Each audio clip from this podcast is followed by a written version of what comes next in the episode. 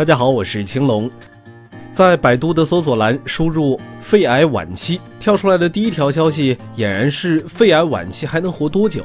而且与患者的接触过程中，我也会经常收到如此询问，这是相当头痛的问题，因为答案涉及的因素非常多。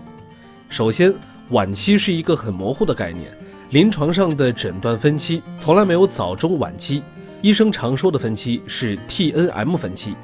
如果非要说晚期，也真的只是一种和家属或者没有专业医学背景的人的通俗说法。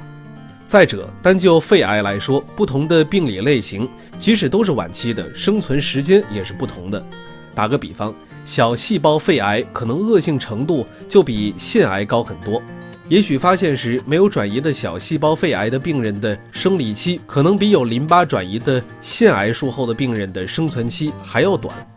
而且由于患者的个体差异，治疗的效果也不尽相同。有的病人疾病发现的比较及时，治疗的时机、方法、效果也都不错，这样患者生存期就长。相反，如果因为感觉前期治疗好，自己就大意了，接下来没有再进行系统的治疗，就会严重影响存活率。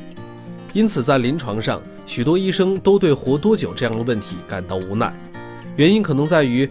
如果你说了一个具体的时间，病人生存的时间比这个短，家属会怀疑你的治疗手段；而如果病人的生存时间比这个预判时间长，甚至长很多，那么不信任的机会更多了，甚至于会觉得你误诊。